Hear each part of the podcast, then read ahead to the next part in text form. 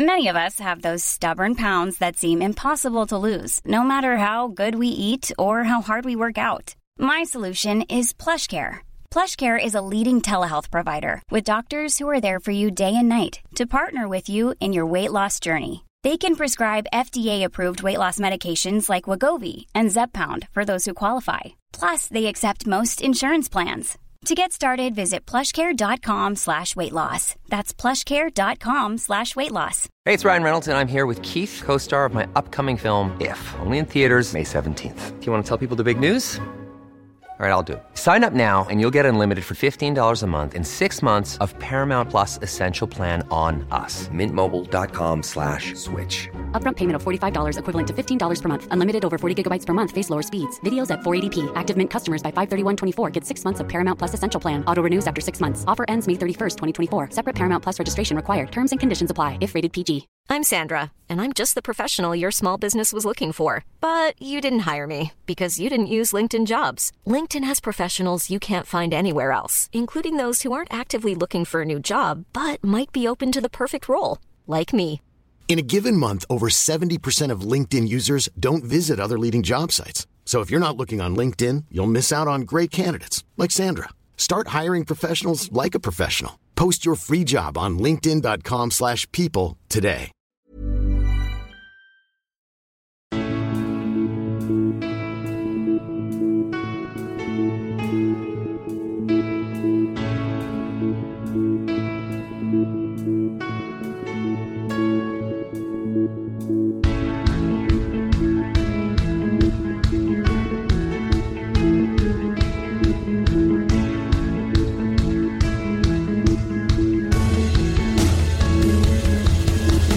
Bienvenidos a Alineación Indebida.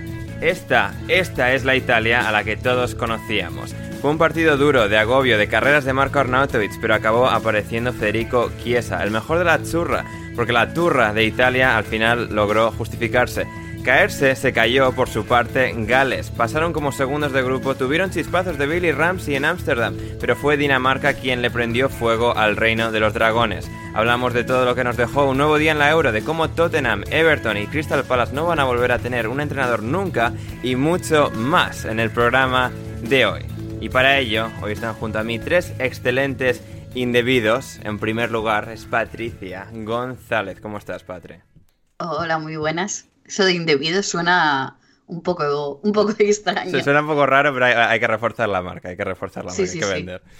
Sí, sí, sí. A ver, que, que la gente se, lo, se le quede en la cabeza y sobre todo con tantas variaciones del nombre que, Sí. que van, van surgiendo. Pero nada, todo, todo bien. Fantástico. También está aquí Gonzalo Carol. ¿Cómo estás, Gonzalo? Hola Ander, ¿cómo va? ¿Todo bien? Imagino bien. que vos contento, ¿no? Eh, sí, sí, victoria, victoria de Italia, como, como predije en, un tuit por ahí. Y Sí. eh, Dinamarca, Sí. eh, jugando fútbol fantasía. Sí, sí, no, bueno, yo por mi parte, bueno, mi, mi caballito ha quedado afuera, así que no importa. En- como puse en Twitter también, en mis registros es un empate, así que puedo decir que Austria quedó afuera sin perder, o sea, inmerecidamente al final, así que, pero bueno, vamos a ver, vamos a, vamos a meterle, a ponerle garra a este podcast como se pueda después, de, bueno, tratar de recuperarnos de este, de este golpe duro, la verdad. Gonzalo ahí sintiendo eh, eh, el fútbol como si Austria fuese Argentina. Y finalmente, efectuando hoy su debut en el podcast desde las mañanas de Radio Marca, es Jordi Siurana. ¿Cómo estás, Jordi? Muy buenas, pues ya fuera de mi horario habitual de estos últimos meses. Aquí aguantando un poco como se puede. Sí, sí, sí, porque claro, las mañanas de radio implican levantarse como a las 2 de la mañana. Bueno, tanto, tanto no, pero, pero Cuatro- bueno, cuatro y media son como las dos de la mañana, cuatro no y hay media, diferencia. cinco, sí. Sí, Sí, sí, sí. sí. No, fantástico, Jordi. Pues encantados de tenerte hoy aquí con nosotros. Jordi, que también tiene un canal de Twitch en el que hace eh, carreras de fútbol manager, Jordi, ¿es cierto? Sí, Football Manager, eh, un poco de todo, también otros juegos, Pero sí, juego principal es Football Manager. Bien, bien, bien, bien. Aprobamos, aprobamos.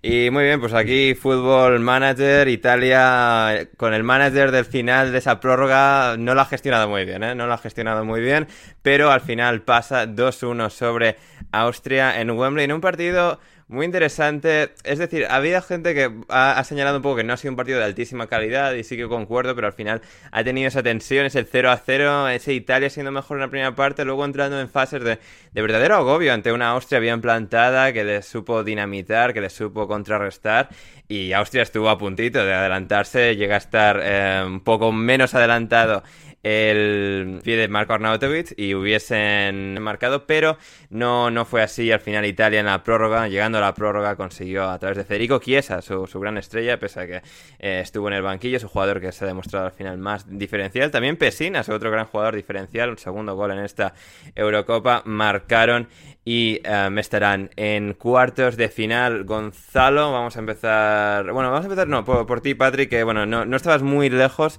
de, de donde se, se, vivió esto, desde el Emirates hasta Wembley. ¿Cuál, ha sido tu perspectiva, tu, opinión de, cómo se ha dilucidado el encuentro?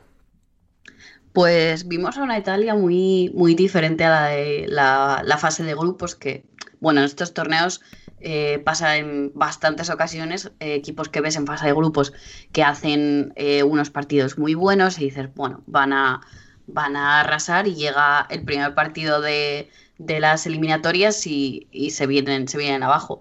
Y por momentos lo tuvieron muy, muy difícil. Lo, bueno es que en todo momento fueron muy fuertes mentalmente, no se vinieron abajo y, por ejemplo, en el gol anulado a Austria, les vino, mm, les vino incluso bien porque Austria se vino, se vino abajo, que lo comentaba eh, Loren, que a veces estas decisiones en el, en el bar eh, afecta quizás más al que se lo, al que se le anulan que al equipo que había, que había encajado gol.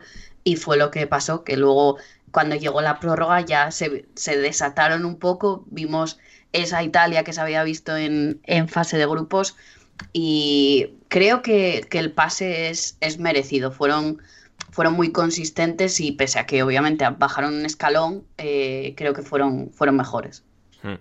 Em, Gonzalo, eh, a ver, Italia ha sido interesante, ¿no? Porque después de tres partidos tan perfectos en la fase de grupos, donde no mostraron ninguna flaqueza, donde ganaron eh, ampliamente y con superioridad aplastante a Gales, a Suiza y a Turquía, Aquí una, una Austria de mayor nivel que las otras tres, eh, una selección muy competitiva, muy dura, con defensa férrea, y con, al final quizás las laguna, la laguna de no tener a gente extremadamente rápida para contragolpear al nivel que un partido así lo podría exigir, pero dinamitando, como decía al principio, ¿no? Cortocircuitando muy bien a una Italia que contra un equipo pues esto, que fue capaz de competirle más de, de tú a tú, sufrió bastante más y no fue capaz de imponerse ni por Insigne, ni por Berardi, ni por Immobile y a pesar de tener a Jorginho y Berratti en el centro del campo, se vio que sigue habiendo un par de niveles a los que esta selección todavía no ha llegado.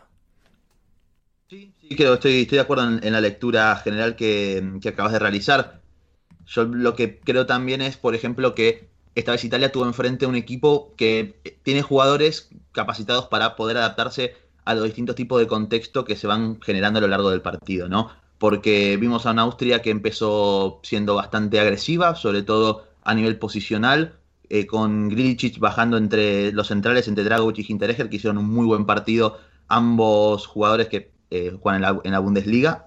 y mm, y lo hicieron, y empezó, digamos, una Austria que buscaba ser muy agresiva con los laterales, con Leiner y Álava, eh, colocándose casi como extremos en ataque. Y e Italia en esos primeros minutos estuvo un poco mejor, sobre todo porque pudo aprovechar mucho los espacios en las transiciones, con las subidas de Insigne y Domenico Berardi, con Varela llegando también al borde del área, como, con un Berratti que estuvo espectacular eh, regresando a la titularidad con Italia. Y mm, creo que Austria después lo que tuvo como virtud, se podría decir, es adaptarse, ¿no? Eh, porque Foda vio que el equipo estaba quedando muy mal parado, que estaba quedando muy largo tras pérdida, que Glitchich estaba eh, sufriendo, sobre todo al contragolpe, porque tanto Schlager como Savitzer, Leimer o Baumgartner, que salvo esos primeros minutos a lo largo de todo el partido, fueron bastante sacrificados para ayudar en labores defensivas, eh, corrigió sobre esa situación que se estaba dando de la transición defensiva de su equipo y Austria empezó a bajar un poco más el ritmo, a quizás eh, priorizar no tanto presionar tras pérdida como en esos primeros minutos, sino a la pura transición defensiva y llegar con mucha gente al borde del área. Y ante esto, Italia fue, eh, se encontró ante una primera selección que se le planta en campo propio, digamos, en su campo, en campo contrario, digamos, de Italia, eh, pero que tenían jugadores para poder llevar a cabo de buena manera esa, esa función defensiva, ¿no? Entonces es cuando quizás también se empezó a notar primero que tanto Spinazzola como Insigne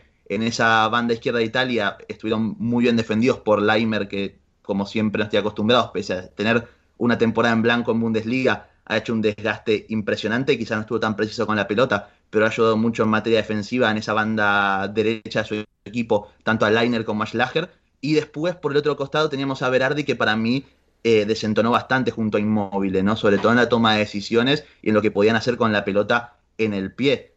Berardi, bien es cierto que ha hecho, creo que ha participado cinco goles en lo que va de competición eh, para Italia, que es un número destacable, pero así todo creo que la gente se está quedando más quizás con esas jugadas puntuales que con lo que aporta a lo largo de todo el partido. Hoy se ha quedado bastante corto, ha sido que salió Federico Chiesa y ha roto el partido por completo el jugador de la Juventus, eh, demostrando que, por lo menos lo que yo veo, cierta diferencia de calidad en favor del ex Fiorentina.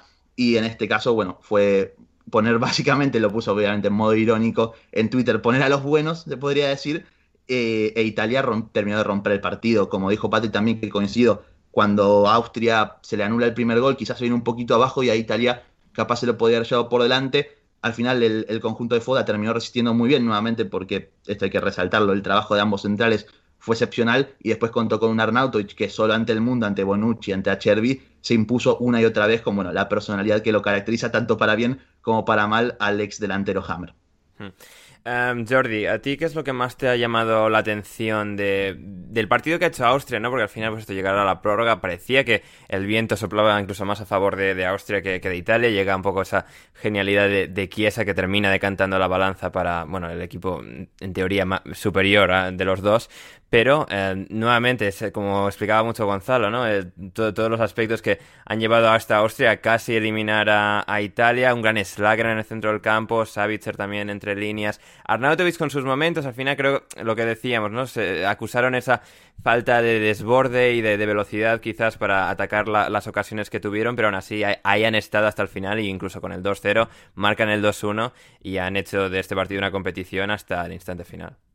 Eh, bueno, pues como decía Gonzalo, pues eh, ya lo ha explicado todo él bastante bien. Eh, yo solo quiero añadir que, mm, bueno, me gustaría hacer una comparación con quizá con los playoffs de la NBA.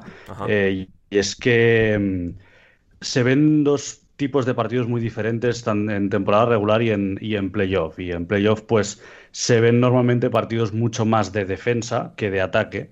Y en este caso, pues creo que este partido ha sido un poco como un partido de playoff de NBA, en que ha sido más importante cómo ha planteado defensivamente el partido Austria que no mm, cómo ha planteado ofensivamente el partido de Italia, que yo creo que eh, tenía otras opciones que quizá le hubiesen servido más o más pronto, pero yo más que eh, de mérito de Italia quiero sobre todo destacar el mérito de Austria de llegar hasta, hasta donde han llegado, de llegar a la prórroga con posibilidades reales de, pasar de ronda, eh, incluso en los últimos cinco minutos con posibilidades reales de, meterse en penaltis.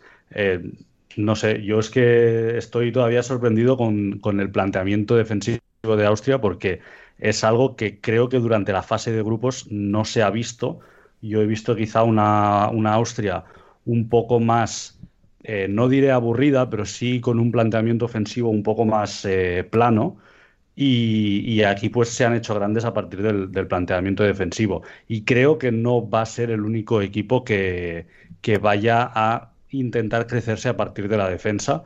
Y, no solo porque sea el equipo a priori, el equipo pequeño, el equipo débil, sino que creo que también vamos a ver algún equipo fuerte que, va a intentar crecerse a partir de, la defensa. Sin ir más lejos, creo que eh, Portugal mismo podría, podría buscar esto en el partido contra Bélgica y si consigue pasar en el partido contra, contra Italia en cuartos. Sí, sí, creo, creo que esa es una buena lectura. Y además la comparación con la NBA es interesante porque creo que es lo que hemos visto en el caso de Italia como un equipo muy ofensivo de NBA que un poco llega a playoffs y se da cuenta que un poco las medidas y cómo funciona los ataques en, playoffs, digamos, la, parte ofensiva, cambia aquí, pues esto, hemos visto una Italia muy frustrada, ¿no? En el que pues tenía a los jugadores como para intentar superar a Austria, pero Austria con una defensa pues que mordía mucho, que no les dejaba un poco esas carreras, esas combinaciones que habían logrado encontrar en, fase de grupos,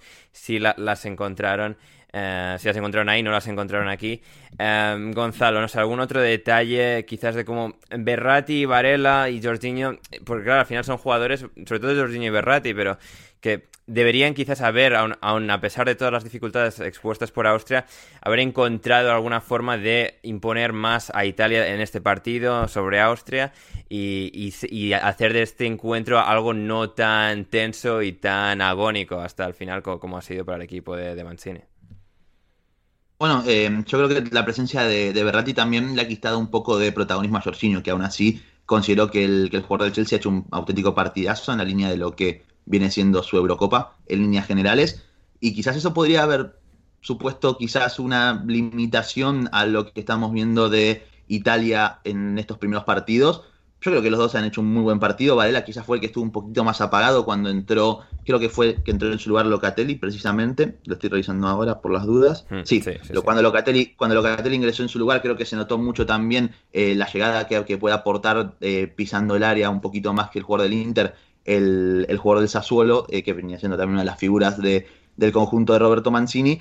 Pero nuevamente creo que al final Italia, dentro de todo, controló bastante bien a, Austria en las transiciones, como vos bien dijiste. Quizás no creo que le faltaran al, equipo austríaco, a la selección austríaca, mejor dicho, que le, faltara, que le faltase regateadores, perdón, velocistas como tal, sino más bien regateadores, ¿no? Algún jugador que pudiera. También, sí, pero incluso en carreras a campo abierto me da la sensación, incluso una de Arnautovic, que le ves que al final sí llega, pero no tiene la velocidad y que luego tampoco el regate individual una vez ya le están encarando. Sí, sí, no, lógicamente, es obviamente quizás con algún otro jugador que pudiera aportar velocidad, como Valentino Lázaro, por ejemplo, que, que no jugó, este podría haber sido alguna de las soluciones que podría haber propuesto Foda desde, desde el banco. En cuanto a Italia, yo creo que, bueno, nuevamente, salvo algún que otro error de Bonucci en el segundo tiempo, en líneas generales lo controló bastante bien. El problema es que, bueno, al final Italia también, yo considero que Insigne hoy un poquito más limitado por la buena defensa de Austria, inmóvil e impreciso en la línea también de su Eurocopa hasta el día de hoy, terminaron por ser también eh, un poco, le tenían por bajar un poco la vara a Italia y es con lo que va a tener que lidiar también el resto del torneo, ¿no? Porque no te vas a estar enfrentando siempre ante Turquía, que fue un desastre básicamente, sino que, ahora van a empezar a verse equipos de Austria para arriba, digamos, ¿no? Equipos que te van a exigir mucho más desde lo, desde lo técnico y desde lo individual de cada futbolista, y es donde quizás me deja un poquito más de dudas Italia para ver cómo responden. Hoy por lo menos lo han podido sacar adelante, eh, sufriendo obviamente, pero sin necesidad de llegar a los penales. Sea contra Bélgica o sea contra Portugal, Patrick, eh, después de ver esta, a Italia en esta prueba de fuego y bueno, ser eh, probada de la forma en la que lo ha sido, eh, ¿qué, esperas de Italia? Bélgica y, Portugal ofrecerán obviamente cosas distintas, pero bueno, en principio ambas, tanto Portugal como Bélgica, son dos selecciones con más calidad de jugadores individuales. Si bien Italia ha hecho un gran torneo, desde un poco desde el principio de los meses atrás, Italia lo ha hecho muy bien, pero al final el nombre y el peso competitivo que van a tener Portugal y Bélgica va a ser un gran reto. Eh, no sé, ¿cuál es tu previsión general de lo que puede ofrecer eh, el equipo de Mancini?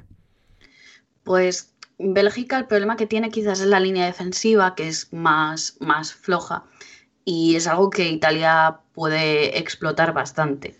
Eh, como dices, eh, por jugadores individuales, Bélgica pues tiene quizás mejores jugadores, pero Italia es mucho mejor como bloque.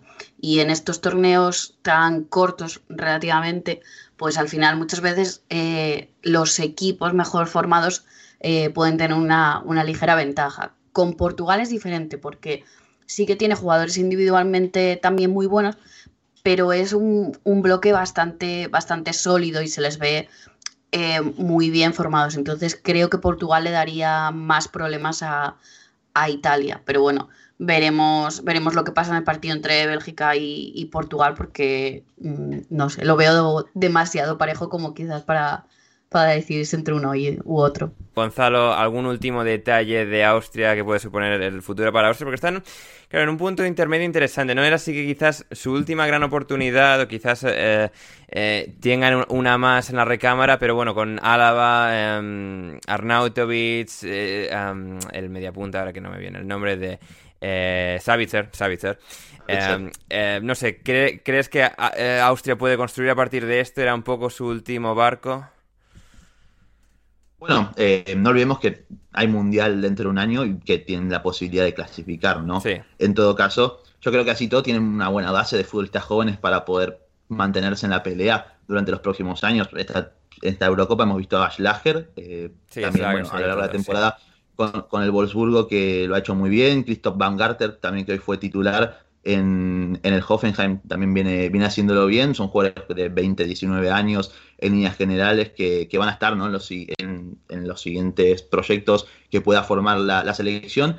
Yo creo que es un equipo que ha ido de menos a más a lo largo de la Eurocopa, dejando algunas dudas, ¿no? Con Álava empezando como líbero para priorizar un poco más la salida por abajo y la velocidad del, futbolista del Real Madrid para corregir a espaldas de Dragovic y, y pero a partir del partido ya contra Ucrania que Foda ha cambiado de sistema, ha vuelto a la línea de cuatro con Álava como lateral izquierdo en su demarcación natural, entre comillas, porque puede jugar de cualquier cosa prácticamente, y, creo que eso le ha elevado la vara competitiva al equipo, ha hecho que sea un equipo más compacto, más preparado para poder precisamente eh, castigar el arco rival con la entrada de Arnauto y la salida de Kalajdzic, que hoy también ha entrado y creo que lo ha hecho muy bien, y que ha sido una lástima también no haberlos visto juntos como el Kalacic el jugador al que recurrir en los envíos en largo para que jugadores con más talento como Arnautovic, Savitzer, Leimer eh, y Oschlager que se incorporan desde segunda línea puedan atacar con el arco de frente. Yo creo que tienen talento, que van a poder mantenerse ahí. Habrá que ver primero, obviamente, si clasifican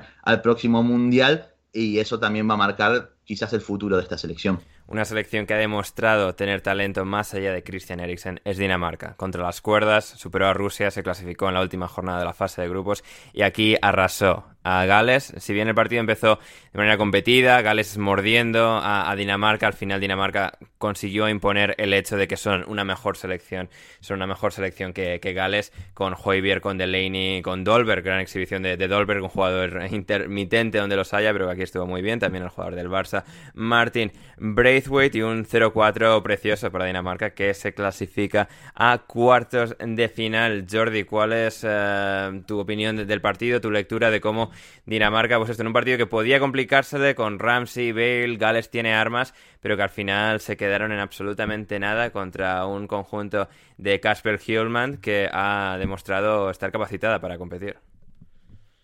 Sí, eh, la verdad es que yo Dinamarca sí que la veía como un rival difícil, pero, pero tampoco veía que pudiese ganar con esta superioridad que, se ha mostrado en, este partido.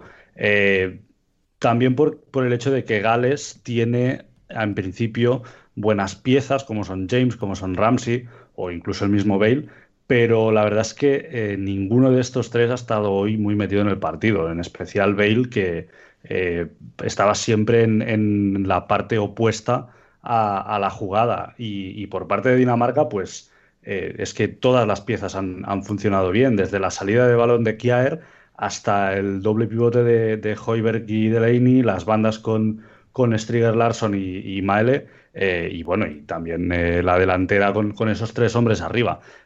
bueno, es que han, pasado por encima como un rodillo y, pues muy mala sensación de Gales y en cambio muy buena sensación de Dinamarca que, ahora pues parece que se vaya a comer el mundo. Hmm. Nos preguntaba eh, Megapoke, Jordi, eh, Braithwaite, balón de oro. Bueno, pero balón de oro de 2021 y que le den ya también el de los próximos tres años. Se lo pueden dar ya por adelantado. Sí, ah, yo, creo que, que, deberían dárselo.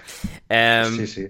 Patri, Gales. Eh, empezó bien. Bale, Ramsey girando a Dinamarca, aprovechando que bueno, Dinamarca estaba todavía entrando quizás eh, en calor. Luego, una vez ya pudieron empezar a combinar, Dinamarca demostró que a nivel combinativo y a nivel de superioridad como grupo tienen más calidad que, Gales, pero bueno, tuvieron esos chispazos que al final, eh, desgraciadamente para ellos, se, quedó en nada y pues se acabaron, se acabaron llevando un, toque importante con los cuatro tantos eh, posteriormente anotados. Sí, la verdad que empezaron muy bien y los primeros 15, 20 minutos la verdad que daban sensación de decir, bueno, jolín, están, están cómodos, pueden, pueden hacer partido, pero es que desde que encajaron el primer gol, que era más o menos a la media hora, se vinieron abajo totalmente y no hubo muchas más ocasiones, no hubo muchos más momentos que dijes, bueno, pues a ver si, yo qué sé, levanta la cabeza, remontan. Por ejemplo, en la segunda parte eh, no tiraron a puerta, entonces es, se vinieron totalmente abajo. El seleccionador luego en, en, declaraciones, creo que era la BBC, como que, no sé, para mí creo que quitaba un poco de importancia, decía, ya el haber participado en el torneo era pues un, gran logro para nosotros, pasar de ronda, vamos, de fase de grupos, ya era como por encima de nuestras expectativas, pero bueno, quizás han pecado un poco de falta de ambición de decir, oye, pues mm, aunque es una, plantilla relativamente joven, pues no tiene muchas estrellas más allá de Ramsey y de Bale, eh, pero no sé, ya que estás en, eh, ahí, por lo menos tener quizás un poco más de, de ambición. Sí, y una de las claves que creo que permitieron a Dinamarca eh, paliar un poco esos ataques iniciales eh, galeses, un poco, eh, digamos, frenar a, Gales con esas pues, internadas de Bale, de Ramsey, esos momentos en los que Hoiberg y Delaney estaban siendo girados con bastante habitualidad, fueron, fue la defensa, Gonzalo. creo que Christensen, Kjær, Westergaard demostraron que como línea defensiva por sí solo son jugadores muy, muy sólidos que, te sacan de, aprietos importantes y que te permiten competir, aún faltándote pues, gente como Eric o quizás algún jugador más diferencial, pero demostraron estar ahí para esta selección. Sí, sin duda alguna. El nivel de los tres centrales daneses ha sido espectacular. El día de hoy, una vez más, porque lo vienen haciendo francamente bien, no solo en la Eurocopa, sino que vienen los tres a hacer unas temporadas espectaculares a nivel individual en cada uno de sus equipos y no están haciendo más que, que, confirmarlo, ¿no? Y no solamente me voy a quedar con el tema defensivo de ellos, sino con un ajuste que hizo Hulman, el técnico danés, cuando precisamente empezó Gales un poco a agitar las cosas con Bale y con Ramsey, que no podía recuperar mucho la pelota de Dinamarca, a partir de ahí en ataque adelantó la posición de Christensen como mediocentro a la altura de Hoybier, adelantó la posición de Delaney y permitió tanto que eh, Larsen como Joaquín Maele pudieran eh, ser más profundos todavía, incluso llegar a atacar al área como lo hizo Maele en el golazo que convirtió el futbolista del Atalanta, ¿no? porque mm, a partir de ahí, ¿qué pasó? Gales estaba recuperando muy arriba la pelota en los primeros minutos. Una vez que hizo ese ajuste que permitió a Delaney moverse por todo el frente de ataque a espaldas del doble pivote Joe Allen y, Joe Morel, eh, a partir de ese movimiento, eh, Gales cada vez empezó a recuperar la pelota más atrás, le costaba mucho eh, a los dos centrales, tanto Rodon como Mefam, que son dos centrales lentos que les cuesta salir lejos del área, poder marcar todo el tiempo a Dolber, que la verdad estuvo como pez en el agua, moviéndose entre líneas, conectando con Braithwaite, con Damsgaard, que también hizo un partidazo y que lleva haciendo una Eurocopa espectacular. Y creo que a partir de ese simple cambio de posición de Christensen en ataque, moviéndolo hacia adelante, permitió que todo el bloque de Dinamarca pudiera avanzar un poco más y empezar a recuperar tras pérdida. A partir de ahí, Gales dejó de existir en todo el partido y con ese movimiento se explica en gran parte ese 4 a 0, obviamente por mérito por supuesto, de Dinamarca, y también tiene que ver mucho de mérito de, Gales en la recuperación de la pelota, eh, porque ya mencionamos al mencionar los dos centrales que han estado francamente mal, Danny Ward también, que no ha aportado ninguna certeza en ningún momento, creo, es un peligro por cada Derby de porteros del Leicester este, ¿eh? Y por, algo se demostró que Spike se fue con la portería cero y Danny Ward, el suplente, pues con cuatro. sí, a ver, y fueron buenos goles también, pero en lo que es seguridad por arriba y todo lo demás, no es que haya aportado demasiado. Ben Davis fuera de posición constantemente con Striger Larsen y Braithwaite haciéndole un lío enorme en esa banda derecha y al final Gales terminó siendo sobrepasada por completo. Habían hecho una pregunta antes si se le iba, me habían hecho una pregunta si se le iba a caer a, Bale en Twitter eh, por esto, por el, por el partido en general. Y yo creo que no ha sido culpa de Bale, de hecho ha sido uno de los principales damnificados del problema de su equipo de no poder recuperar la pelota eh, tan, tan atrás, de recuperar la pelota tan atrás. Al final Gales quedó muy lejos de la transición, Kiefer Moore muy pocas veces se pudo imponer a un Simon Kjaer que estuvo espectacular también, es un verdadero guerrero y lo ha demostrado a lo largo de toda esta Eurocopa como ya lo hemos comentado y bueno, creo que el resultado refleja muy bien lo que se ha visto más allá del minuto 15 de partido. Hmm. Em, Patri, lo de Bale, eh, más allá de lo que comentaba Gonzalo, em, se ha marchado de una entrevista post partido cuando el reportero le ha preguntado sobre su futuro con la selección de Gales. Ha habido semanas de, rumores sobre si Gareth Bale incluso podría llegar a retirarse. le preguntó sobre su futuro hace unas semanas, de si volvería al Tottenham, volvería al Real Madrid, em, qué, le depararía en los próximos años. Ha jugado bastante al despiste y sigue esta posibilidad de que quizás esto haya sido lo último por su parte, sea algo que, se consuma, no sé, Bale nuevamente resulta una, incógnita para, todos. Es muy complicado de saber lo que, lo que quiere hacer, lo que va a hacer, porque ha habido rumores también de oferta de Qatar, de, bueno, de irse quizás a... a los campos de golf por ahí, ¿eh? Seguramente, sí, sí. Pero claro, ya te vas a unas ligas en las que vas a ganar un dineral, eso está claro, pero quizás a la hora de luego ir con tu selección, eh, a ver, obviamente pues mm, poca gente, pocos eh, jugadores hay mejores que Bale ahora mismo, pero claro, si te pasas un año jugando allí, tu ritmo competitivo y todo, no sé, no sé tampoco cómo, bueno, y, sus planes, igual si está jugando en Qatar ya dice, mira, mm, hasta aquí, hasta aquí hemos llegado. Quizás, no sé, no es la forma correcta de hacerlo, pero quizás no sabe lo que va a hacer, no sabe si se va a quedar eh, aquí en Europa o se va a ir, eh, pues eso, afuera. Y no quiere decir nada por, bueno, hasta que no tenga nada decidido. Pero creo que irse de una entrevista no es la mejor respuesta. Puedes decir cualquier cosa en plan, bueno, pues no se sabe lo que va a pasar o no tengo muy claro mi futuro o cualquier cosa. No sé, hay miles de frases para decir eh, clichés en vez de irte porque así lo único que haces es levantar más rumores y que la gente pues pueda acabar un poco molesta. Hmm. Em, Jordi en marca tenía el titular ya preparado. Bale para casa, Golf Madrid en their order. Sí, em, bueno, a ver, yo si, eh, si fuese Bale y quisiese todavía seguir en la selección hasta el Mundial, pues hombre, yo creo que lo más lógico sería quedarme en Europa, en el Madrid, en el Tottenham o, donde sea, en alguna liga que tenga cierta competitividad. Si, si es cierto lo que dicen los rumores de que igual se retira de la selección, que recordemos que es lo más importante para él en cuanto a fútbol, pues, pues entonces eh, no tiene ningún sentido que se quede en Europa. Hmm, sí, sí, sí. Y pues, será algo interesante, por lo tanto, eh, observar cuál será eh, el futuro de Bale. Gonzalo, ¿podríamos ver a Bale en un River Boca, en, o sea, dando un giro de 360 para ir a. Bueno, 360, de 1,80, perdón, a Sudamérica y convertirse en héroe nacional por ahí?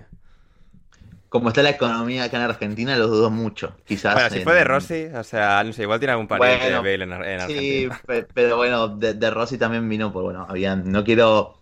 No quiero acá hacer el típico comentario de los mafiosos que rondaban ahí en Boca en general, entonces, con los cuales imagino que de Rossi eh, entendía un poco la situación, pero bueno, en todo caso en México, quizás ahí en México acostumbran a, recibir a mercenarios. Claro, en, México, bueno, fue Tobán en este mercado de pases sin ir más lejos, así que podría ser una opción también. Aunque igual yo como fan reconocido y declarado del señor Gareth Bale, lo único que espero es que se mantenga jugando en Europa. Bien, bien, bien. Y en América, en Sudamérica, Gonzalo, tenemos la Copa América que también se está disputando en estos días junto a la Eurocopa. Antes de pasar con la actualidad de Premier, pregunta sin marcharnos en el día de hoy, Gonzalo. ¿Cómo está yendo la cosa por, eh, en el otro hemisferio, en el hemisferio sur? Ah, nivel altísimo, como podrás imaginar. no me esperaba, no me esperaba otra cosa, Gonzalo. Muy, muy interesantes, muy, muy entretenidos, de alto vuelo futbolístico, mucho ritmo en líneas generales. es mentira, es broma, es todo lo contrario en realidad, salvo alguna que otra, pero la realidad es que estamos viendo una Copa América en la que se ve nuevamente a Brasil como el claro candidato a vencer, sin realizar un fútbol vistoso, el fútbol que quizás caracterizó a Brasil durante toda su etapa, bueno, salvo ocasiones cuando ha tocado que Scolari dirija a la selección precisamente, pero mm, que incluso está siendo bastante resistida por el público brasileño en líneas generales porque no gusta cómo juega, gana al final porque a nivel nombres, bueno, solamente resta por ver que tienen a Marquinhos y a Thiago Silva como dupla defensiva, que está Neymar, obviamente, posiblemente completamente argumentable, el mejor jugador del mundo a día de hoy, eh, que entra Firmino y está siendo decisivo, Gabriel Jesús, Richarlison, entre otros, que al final es un plantel mucho más amplio y más alto de nombres en comparación de las demás selecciones, quizás la única que se le puede equiparar en este sentido es Argentina, pero más por futuro que por presente realmente. Entonces, por ejemplo, en el, grupo B, que es el de Brasil precisamente, tenemos a Brasil primera con nueve puntos y después tenemos Colombia y Perú, segundo y terceros, con cuatro puntos cada uno y Ecuador y Venezuela cierran el grupo con dos puntos por su parte. Recordemos que este nuevo formato que instauraron de Copa América solamente pasan, eh, solamente queda eliminado un equipo por grupo. Y en el grupo A tenemos Argentina primera con siete puntos, realizando, bueno, un juego que puede gustar más o menos, pero al final es efectivo, un equipo que juega por lo general unos primeros buenos 20 minutos y después se viene abajo por completo, que prefiere buscar eh, cerrarse atrás e intentar llegar eh, a, a, partir del contragolpe. Eh, Scaloni lo que ha logrado con Argentina por lo menos es ir variando, buscando distintos cambios de sistemas, de incluso individualidades, hasta poder encontrar las piezas, ¿no? Por lo menos la buena noticia es que tenemos al que ha sido el mejor arquero de la temporada de la Premier League como titular, que creo que es lo mínimo que se le ah, tenía que pedir. Andrade y Armani, los mejores porteros del mundo. Andrade no fue convocado, eh, tuvo un semestre un poco ahí medio entre irregularidades y problemas. Claro, juega en Boca. Recordemos que Argentina es la selección del, del Bover, ¿no? Acá es Boca River y, nada más. Pero bueno, Armani también está como suplente ahora. No sé si jugará este próximo partido ante Bolivia con Argentina ya clasificada y con grandes chances de ser primera o segunda, que es el objetivo, porque el primero y segundo del grupo A eh, evita a Brasil hasta una hipotética final y ese es el objetivo de todos los equipos del grupo A. Nadie quiere jugar contra Brasil, básicamente. Y en el grupo A el panorama está con Argentina primera con 7 puntos, segundo Paraguay con 6 puntos, buen, buen torneo hasta ahora del equipo de, de Berizzo, tercero Chile con 5 puntos, cuarto Uruguay con 4 puntos, Uruguay que viene dejando también ciertas dudas, sobre todo desde lo futbolístico, eh, no por nada está cuarta y solamente superando a la última del grupo que es Bolivia, que no suma ni un solo punto, ha perdido a su figura leyenda y goleador eh, Martins, que era el encargado de hacer todos los goles, si no está él, nadie hace goles en Bolivia, se podría decir, y ha perdido contra Paraguay, Chile y Uruguay, cierra contra Argentina, ya clasificada y muy probablemente primera de grupo, por lo tanto, eh, después solamente quedará ver cómo quedarán emparejados los enfrentamientos de cara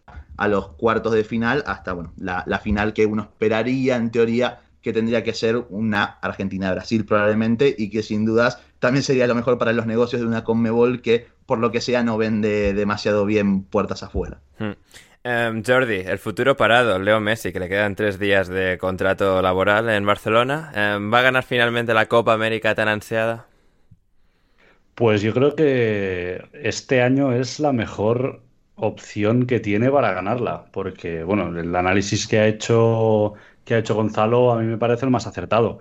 Este año creo que Brasil y Argentina son eh, o están destacadas y con más diferencia que en otros años. Eh, tenemos una Chile que parece que no acaba de funcionar, tenemos una Uruguay que tampoco acaba de funcionar y, pues parece que este año sí que es el año de, o podría ser el año de Messi, aunque también hay que decir que Brasil este año está muy fuerte y en una hipotética final yo creo que, lo tendría muy difícil Messi para, para llevarse el trofeo. Hmm. ¿Y continuará en el Fútbol Club Barcelona con su amigo Agüero o, le va a dejar ahí, le va a dar la noticia y antes de volver a Europa? Kun, que yo no, yo no vuelvo a Barcelona. yo me voy, yo me voy a París. Hombre, no, yo espero que, espero que se quede. Eh, creo que el no haber noticias durante todos estos meses eh, noticias negativas, como si las hubo en los últimos meses de la directiva de, de Bartomeu, pues eh, yo creo que eso es buena noticia. Que no se hable de, que se vaya, siempre es buena noticia. Entonces, yo creo que en cuanto acabe su participación en, Copa América, que, esperemos que sea en las últimas fases, pues yo creo que se anunciará la, la renovación de Messi. Aunque, aunque ya el contrato haya terminado, eh, dudo que negociase con ningún equipo hasta que no hubiese acabado primero la, Copa América. Hmm, sí, sí, sí, bastante de acuerdo con, con ese análisis. y bueno, Messi parece que no se irá del Barça y no parece que vaya a llegar nadie nunca jamás a Tottenham, Everton o Crystal Palace, Patrick, como entrenadores. el Tottenham, seguimos aquí una semana después del fiasco Fonseca, Gatuso y demás. Están ahí con Nuno, un exentrenador del Valencia que inspira ilusión y fútbol fantasía. Em, pero claro, la, temporada, la pretemporada está a la vuelta de la esquina y hablaba con David Dorado esta mañana que quizás la tenga que empezar Ryan Mason, aunque sea muy ridículo, antes de que llegue finalmente Nuno al banquillo que parece ahora el mejor posicionado. Es un lío. O sea, el tema de, de entrenador del Tottenham es caos absoluto, sobre todo porque van por perfiles tan distintos de entrenador que dices tú, a ver, ¿qué es lo que quiere Levi? ¿Qué, qué busca?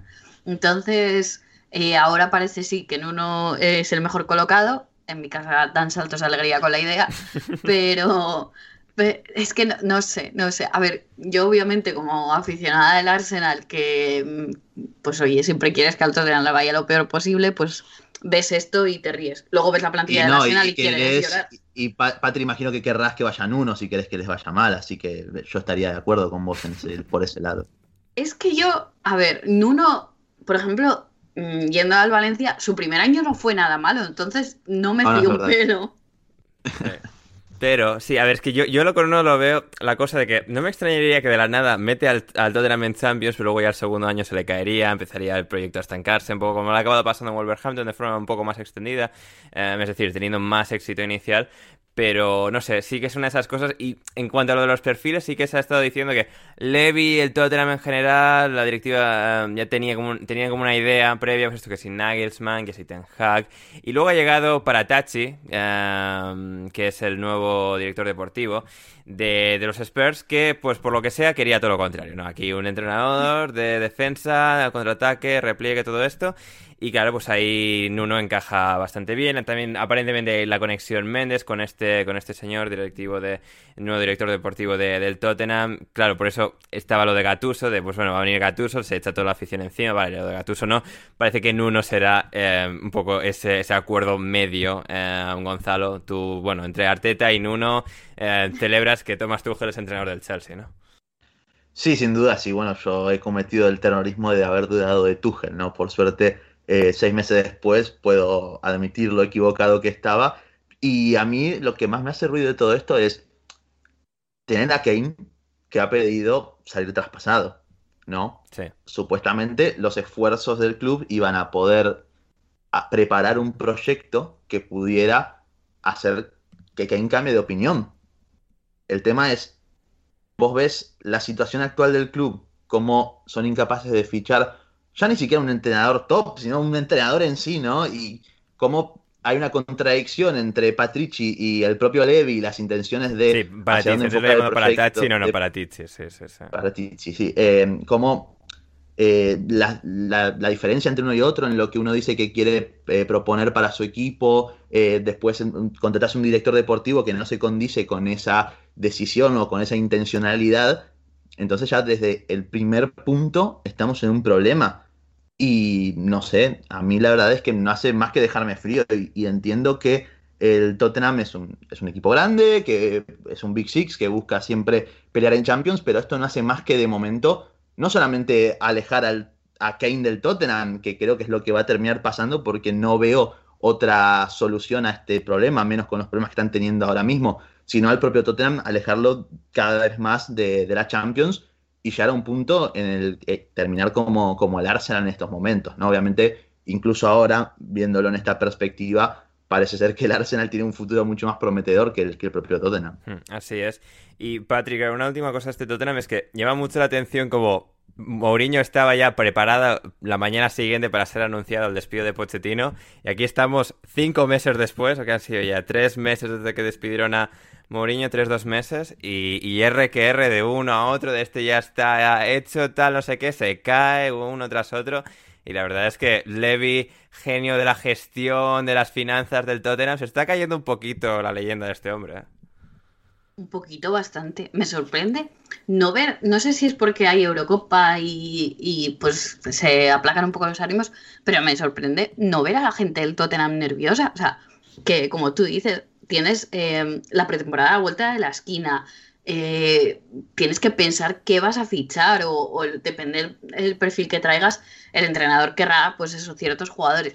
Tienes el marrón de Kane encima, entonces, no sé, se lo están tomando con una calma, pero bueno, lo mismo, como has dicho, está pasando también con el Everton, con el Crystal Palace.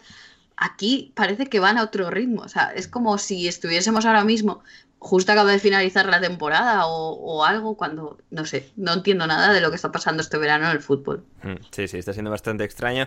Y el Everton también parecía estar dando bandazos. Bueno, yo, sí que les pilló un poco más desprevenidos el hecho de que Ancelotti se fuese de repente al Real Madrid. Sonó Graham Potter, sonó Nuno, también para el Everton, Nuno.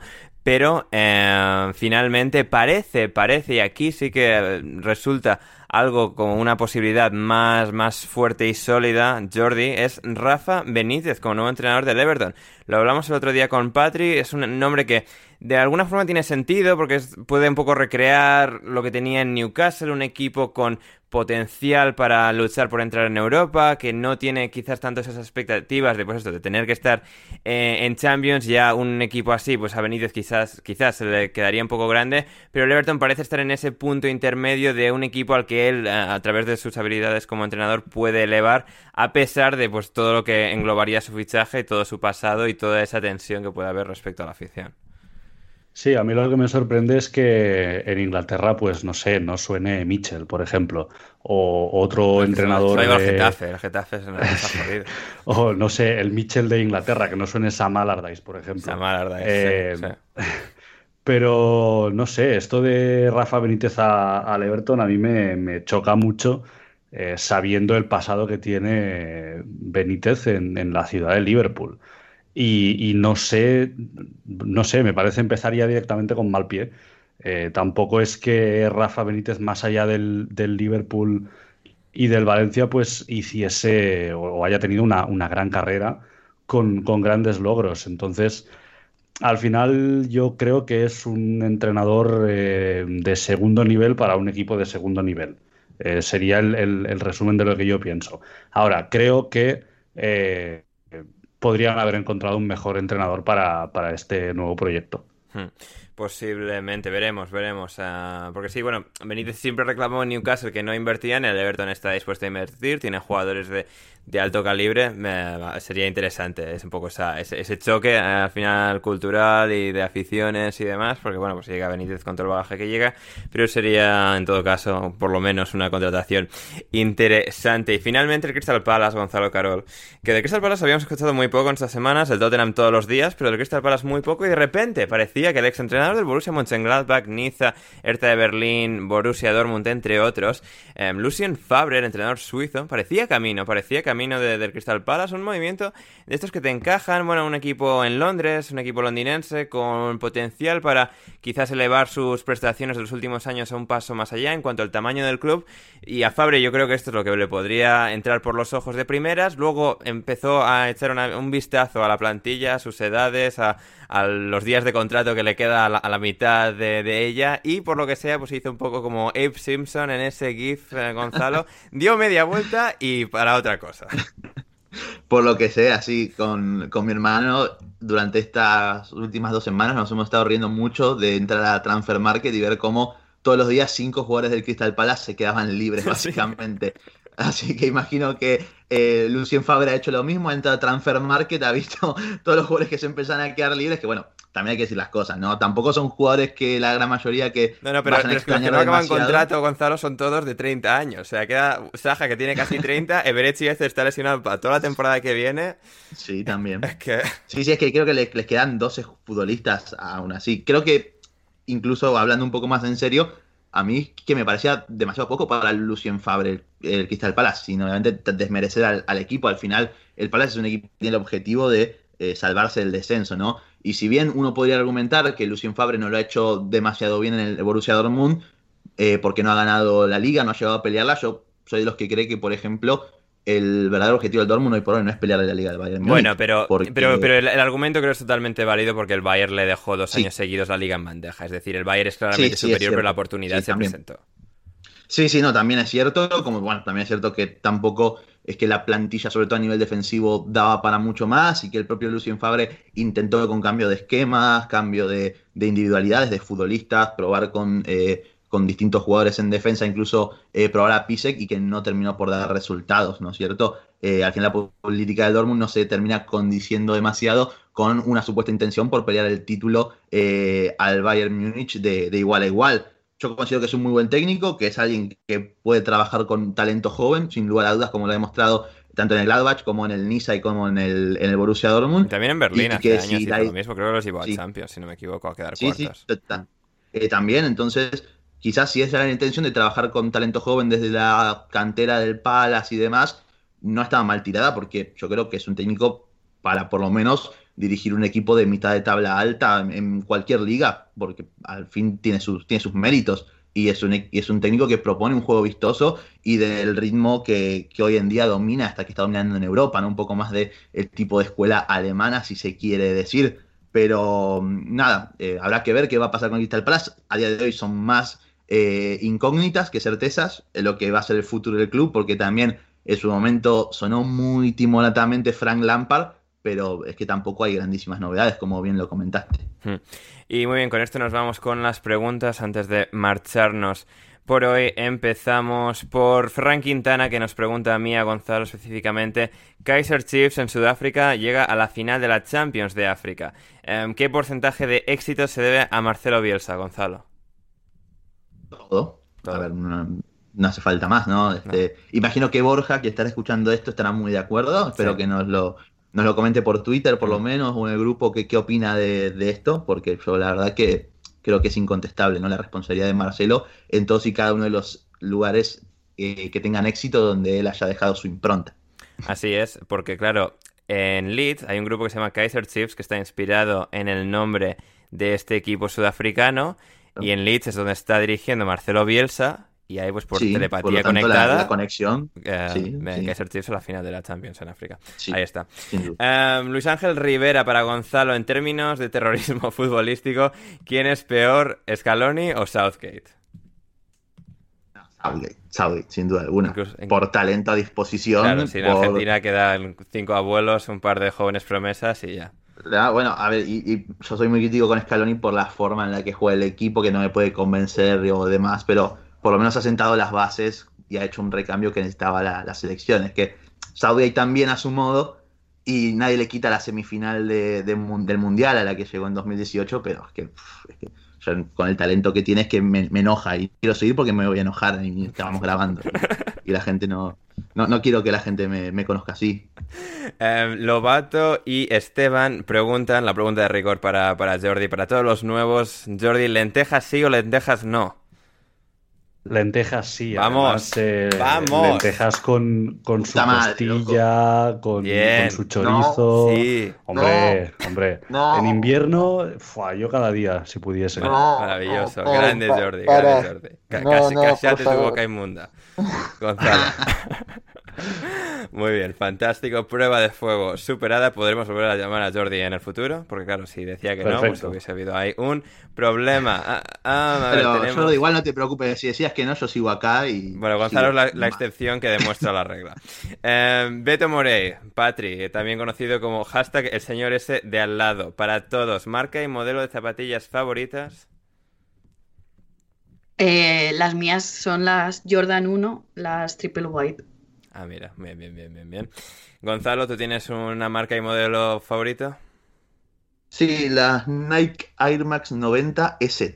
Esas, las más cómodas que me puse alguna vez. Muy bien, ¿y Jordi por tu parte? Yo, asumiendo que no habla de, de, botas de fútbol, diré que pues cualquiera que sea estilo skater. Sea Nike, sea Adidas, me da igual la marca. Bien, bien, bien, bien. Sí, yo, yo, yo soy de Converse, soy de, Converse en cuanto a marca, ¿no? Modelos. Se podía saber. Dijo la persona que va en Crocs a todas partes, ¿eh? O sea, no tienes ninguna autoridad de ningún tipo para eh, juzgar al resto. Así que sí, Converse, sí, de, de, tipos variados, aunque tienen que ser de un. O sea, no, no sé el nombre, porque hay pequeñas variaciones, pero sí que tienen que ser de una medida bastante exacta para entrar dentro de mis gustos. En todo caso, después de aquí darnos palmaditas sobre nuestros gustos eh, de zapatillas, vamos con más preguntas de nuestra querida audiencia. Gonzalo nos pregunta Rafa Delgado, Rafael Delgado Roca, actuación del portero venezolano, ¿le ves futuro en algún club europeo? Eh, imagino que se refiere a Wilker Fariñez. Exacto. Eh, bueno, en este caso habría que decir de un club europeo de mayor nivel, porque si no me equivoco está ya Sí. en el Lens. Está en el Lens, creo que ha jugado cinco partidos, si no me equivoco, esta temporada. A mí es alguien, tengo como una... mm, Es algo raro, ¿no? Mi, mi relación con Fariñez. Me gusta mucho porque es muy divertido verlo atajar, porque es un gato, literalmente. ¿Es el Memo Ochoa venezolano. Gonzalo? Mm, No me arriesgaría porque el Memo Ochoa, los que dicen que atajaba bien, eh, no estoy muy de acuerdo con la, con la idea. No creo que Hombre, su carrera, su atajar carrera de clubes que- no- sí que de- demuestra que, o sea, muy consistentemente no lo hacía. No, no, no, aparte, bueno, lo que digo, atajar bien no es atajar las pelotas que te van al cuerpo nada más, así que, que es, una, que es una virtud también igual, ¿eh? porque hay algunos que se corren, esto también hay que decirlo, pero, eh, pero el caso de Farinés es que es un gato, es que literalmente no hay mejor forma de definirlo. ¿Qué pasa? Es muy petizo, voy a buscar su altura en este momento porque Wilker Fariñez. Muy bien, lo que. Gonzalo va buscando. eh, Eh, ahí está, sí. 1.75 mide, para ser arquero es súper bajo. Sí. Eh, no sé, no recuerdo un arquero más bajo en la actualidad a día de hoy en un club de Europa. Y eso le juega en contra claramente, pero es que tiene una- un- unos saltos, unas atajadas espectaculares que al final tiene que vivir de eso, que compensan mucho. Lo que pasa es que también tiene cierta tendencia al error que puede penalizarlo y bueno, al final lo de la altura también puede ser determinante, pero yo creo que si, si se hace partidos como el que se hizo ante Colombia toda, la- toda su vida, bueno, va a tener carrera en Europa para largo y tendido. Muy bien, y Esteban para Patri, hoy que no está Borja, jugador danés para el más guapo del partido contra Gales. Ahí teníamos uno, espera, déjame mirar un momento. Kiaer, por favor. Bueno, Teníamos- Borja no estaba del todo de acuerdo con Kiar. ¿Cuál era el que dijo el otro día que ya se me ha ido? ¿Damsgaard dijo? Ah. En bueno, en, to- en Eh, todo caso. Sí, Damsgaard salió, pero... Ay, ¿quién era que había salido? Que no me acuerdo. Dolber, Dolber, pues. Cornelius, Andreas Cornelius, Cornelius. Andreas. Cornelius. Bueno, bien, se, se acepta. Y hablando de jugadores daneses, Mikkel Damsgaard, eh, que ha hecho un muy buen partido hoy contra Gales, Gonzalo pregunta a Luis Ángel Rivera si es el mejor jugador de la historia. Bueno, Kaputska también lo fue en una Eurocopa, recordemos, esto lo, lo voy a recordar la mayor cantidad de veces que pueda. Obviamente en Sampdoria están frotando las manos con la Eurocopa, así que veremos, ojalá no queden lo mismo que, que el polaco por aquel entonces. Hmm, Ojalá, ojalá. Eh, Marcos Otero, Jordi, nos pregunta si toca elegir fútbol de clubes o de selecciones, grandes torneos, obviando ligas, lo cual entiendo que es una comparación, por ejemplo, entre Eurocopa barra Mundial, Champions League barra Europa League. Sí, yo también entiendo esto y al final es un poco lo que decía antes eh, cuando comparaba con, con los playoffs de NBA. A mí los, eh, las eliminatorias de selecciones me dan mucho más ese aura de, de partido importante, de, pues que o ganas o te vas a casa. Y, y creo que eso en Champions se ha perdido bastante en los últimos años, eh, también porque son dos partidos y tal, pero...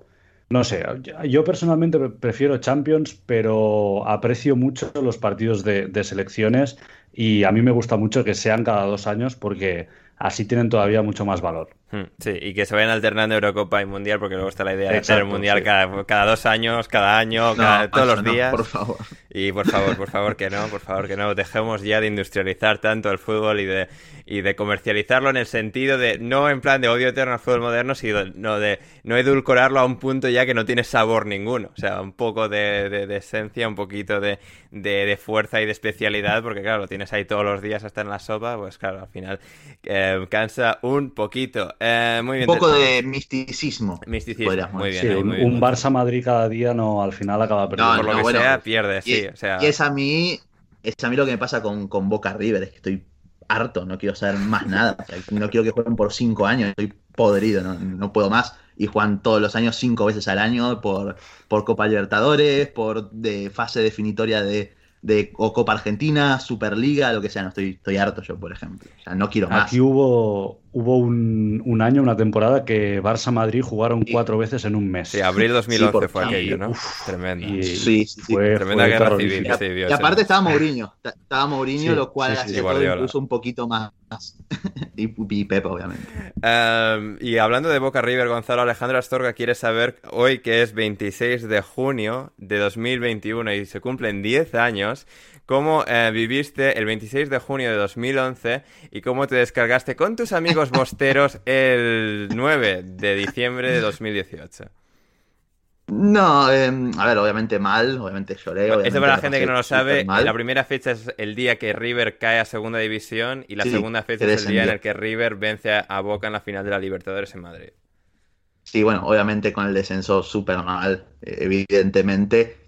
Quizás era algo también un poco anunciado por lo que se venía dando en líneas generales, por cómo Pasarela, presidente de River, ídolo de River hasta aquel entonces, también había manejado las cosas con el club, se veía venir, pero bueno, obviamente el dolor fue, fue inmenso. Después, como me descargué con mis amigos de, Boca, mm, la verdad que mm, yo no, no, no, no me descargué en gran medida, más allá de algún comentario en broma, pero días después, porque no soy de hacer eso, no, no me gusta que me lo hagan, entonces no, no lo hago. Eh, así que eso básicamente. Bien, Eh, obviamente comprendí que era una situación límite de yo, me, yo literalmente cuando Benedetto hace el primer gol eh, en el Bernabéu estaba destruidísimo, o sea, de que, que termine ya esto, me quiero morir, que esto, que lo otro, y después cuando hace el golazo Juanfer Quintero ya era excitación total y máxima, pero obviamente es como que si yo me sentía así de mal con el partido eh, a los 15 minutos, me imagino mis amigos de Boca, por ejemplo, ¿no? Que serán de Boca, bueno, un defecto tienen que tener, pero los aprecio, obviamente. Claro, sí, sí, sí, es lo que es lo que tiene. Eh, eh, eh, creo que teníamos alguna más. Sí, ¿cuál ha sido el seleccionador que más nos ha gustado de momento en esta Eurocopa? De lo que llevamos de torneo, ¿quién es el entrenador que mejor impresión nos ha dejado? Patri, empezamos por ti. Pues creo que Mancini, no seleccionador como tal, pero el equipo técnico. Eh, de hecho, me pasaste tú un artículo esta tarde sobre, bueno, la parte más eh, de estrategia so- de, de Italia, el arma secreta que llaman. Y sí que es verdad que tienen la forma del balón parado y demás, no sé, creo que lo veo bastante, bastante diferente. Hmm, Sí, sí, sí, ya han, han dejado huella y sí que habían sufrido contra Austria, pero bueno, lo que ha sido estos últimos años de preparación y lo que hemos visto de momento en este torneo, la verdad es que se les ve un equipo con, con capacidad técnica, táctica muy, muy trabajado. Em, Jordi, ¿cuál ha sido el entrenador que mejor impresión te ha causado? Pues para mí también creo que Mancini sería el, el que más me ha impresionado por cómo ha ido la, la fase de grupos. Quizá hoy sí que yo habría esperado que hiciera antes los cambios, pero en líneas generales creo que es el que ha sabido gestionar mejor la fase de grupos. Sí. Y finalmente, Gonzalo. Bueno, eh, yo no me voy a quedar con Mancini, sí voy a hacer una mención de honor a él y a Jaroslav Silhavi, el técnico de República Checa, recordemos, pero me voy a quedar con Kasper Hjulman, el de Dinamarca. Iba a decir porque- también, sí, totalmente. porque creo que la manera en la que ha gestionado todo, el, bueno, la tragedia de, de Eriksen, que bueno, al final no fue más que un susto, ¿no? Recordemos, por suerte, eh, cómo ha gestionado todo a nivel de grupo, cómo el equipo se ha logrado reponer de la pérdida probablemente de su máxima figura y estrella, y hoy lo que el repaso que ha- le ha dado hoy a Gales desde la pizarra sobre todo, eh, creo que han demostrado algo que quizás no, yo no esperaba, por ejemplo, sinceramente, y que me ha sorprendido muchísimo para bien, y además de que Dinamarca es una selección entretenida, es una selección divertidísima de ver, también lo es eh, República Checa e Italia como tantas otras, pero me tengo que quedar con él al final por sobre todo la narrativa también, ¿no? Hmm, Totalmente. Y con esto nos vamos. Eh, recordad suscribiros, darle a like, compartir alineación indebida con todas las personas a las que conozcáis y las que no os conozcáis también, con ellas también, muy importante. Eso, muchas gracias Jordi por estar hoy con nosotros. Nada, gracias a vosotros por invitarme y espero volver pronto.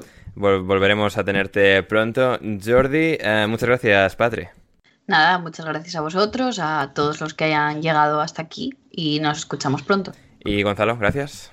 Gracias, Ander, gracias, Patri y Jordi. Bueno, obviamente al- también al- a los oyentes que se han quedado hasta el final, decirles que, por favor, sobre todo, le den retweet al tweet de Ander anunciando el podcast, que es lo que más nos ayuda a crecer, sin lugar a dudas, que nos viene muy bien de verdad para poder, bueno, seguir avanzando en este comienzo de proyecto. Y nada, muchas gracias. Así es, y nosotros volveremos eh, mañana y pasado y el día después también, cuatro días seguidos de programa para analizar al final de cada uno de ellos y estar disponible el programa al día siguiente todos los partidos de estos octavos de final de la Eurocopa 2020 en 2021. Yo soy André Turralde, muchísimas gracias por estar al otro lado y nos vemos mañana. Hasta entonces, pasadlo bien.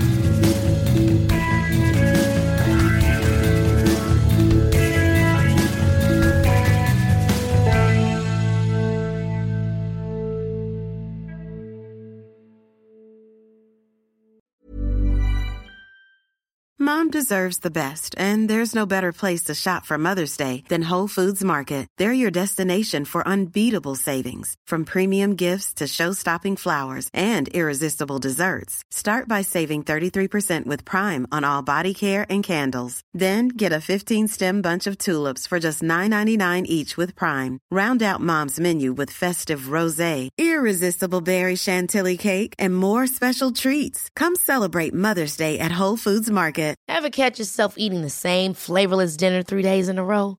Dreaming of something better? Well, HelloFresh is your guilt-free dream come true, baby. It's me, Kiki Palmer. Let's wake up those taste buds with hot, juicy pecan-crusted chicken or garlic butter shrimp scampi.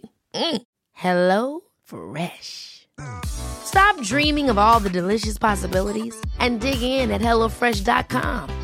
Let's get this dinner party started. Planning for your next trip?